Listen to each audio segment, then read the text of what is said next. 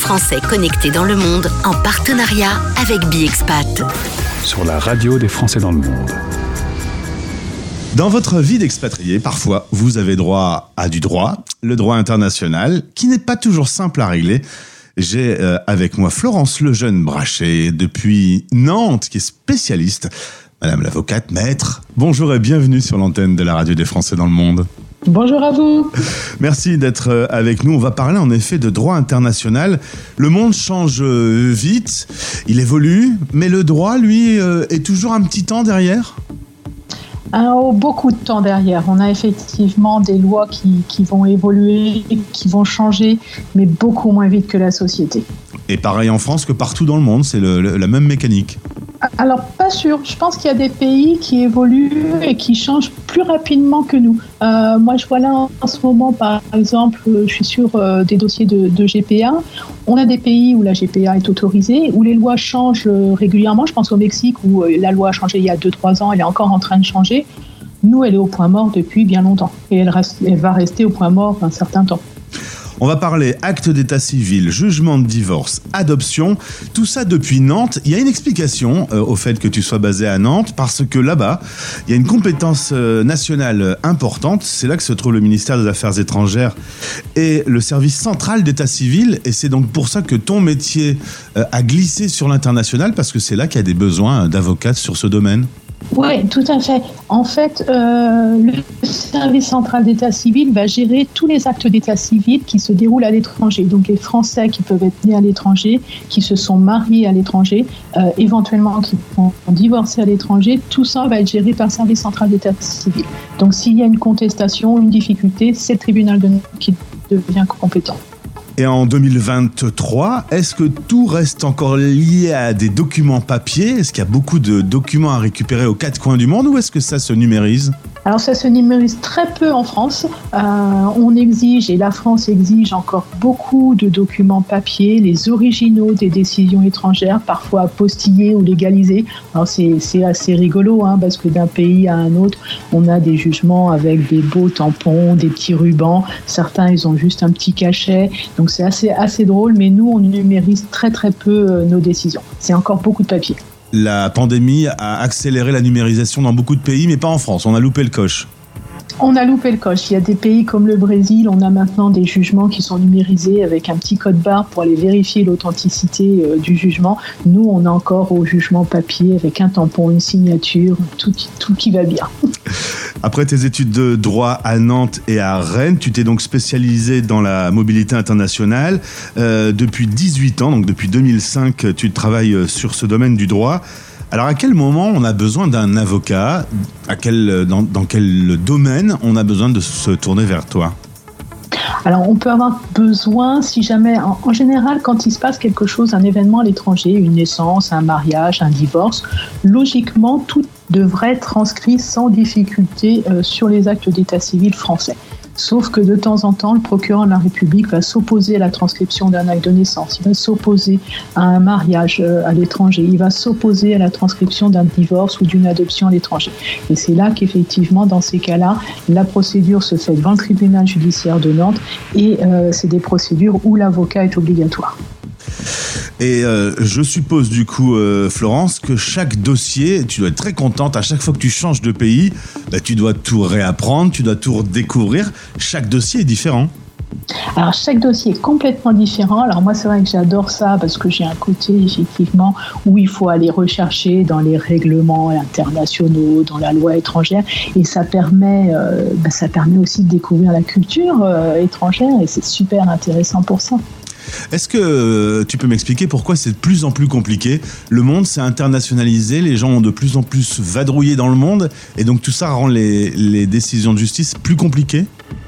Ouais, c'est plus compliqué parce qu'effectivement, les gens, la mobilité euh, existe de plus en plus, les gens bougent et les gens en plus ont euh, parfois euh, deux nationalités qui sont parfois pas les mêmes que leurs conjoints. Donc on se retrouve avec quatre pays qui vont interférer pour une décision. Et il faut que la décision, par exemple, sur une décision de divorce, si on a un franco-brésilien qui va habiter en Chine avec une chinoise qui a aussi la nationalité, on va dire qu'elle est que chinoise, mais non n'empêche qu'on a trois pays et trois pays dans lesquels la décision de divorce devrait être reconnue. Euh, et du coup, ça complique effectivement beaucoup les dossiers. Mais après, moi, j'adore ça.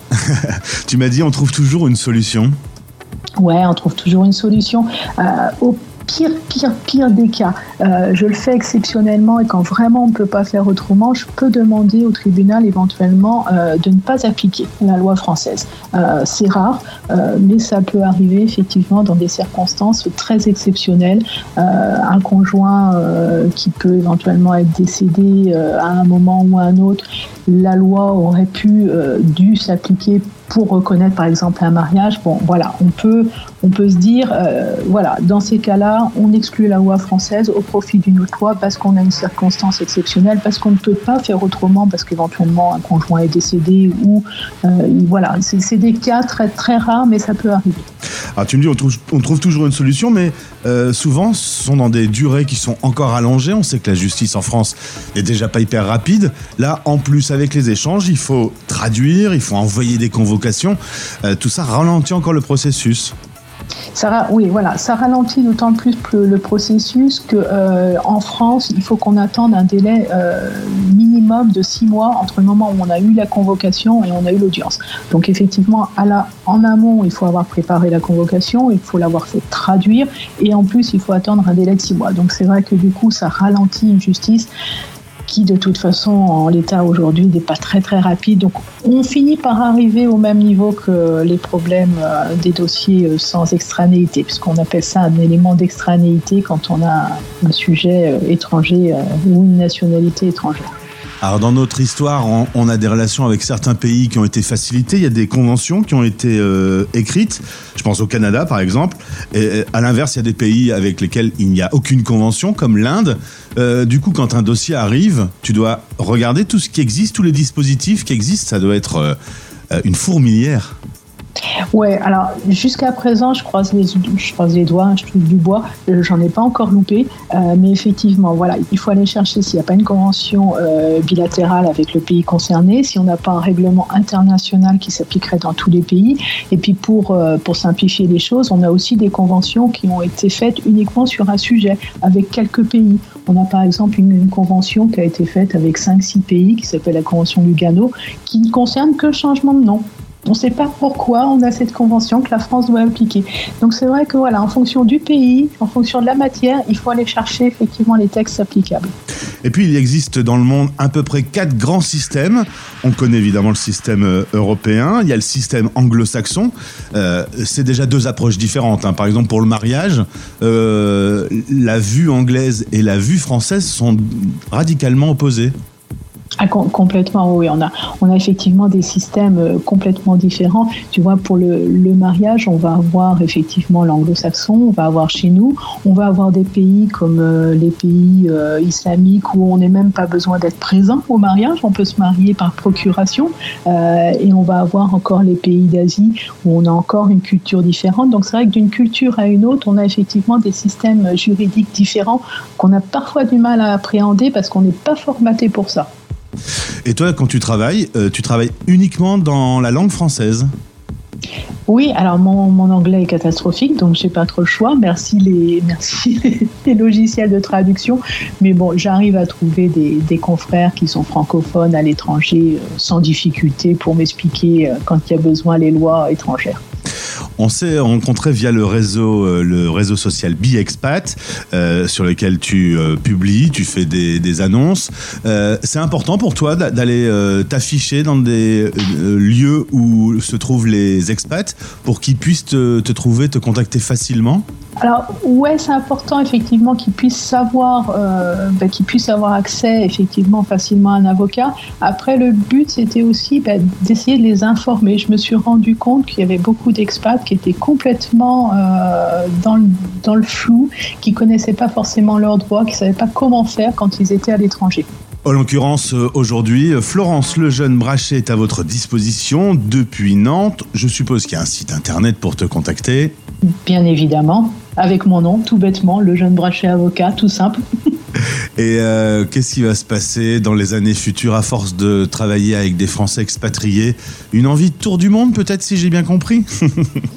J'aimerais bien, mais malheureusement, je ne peux pas me balader avec mon ordinateur dans le tour du monde puisque je suis obligée d'aller de temps en temps au tribunal apporter des jolis papiers estampillés, euh, approuvés, légalisés. en tout cas, ça donne. S'il y avait euh, un pays euh, qui, qui pourrait te séduire, ce serait lequel?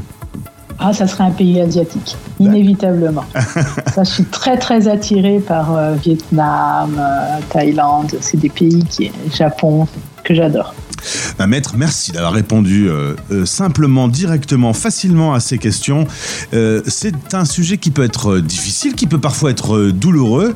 Il vaut mieux bien s'entourer. Tout à fait. Eh bien, au plaisir de te retrouver sur l'antenne de la radio des Français dans le monde. Belle journée à Nantes. Merci à toi, belle journée également. Un Français connecté dans le monde en partenariat avec BiExpat. Retrouvez ce podcast sur le site de notre partenaire et sur françaisdanslemonde.fr.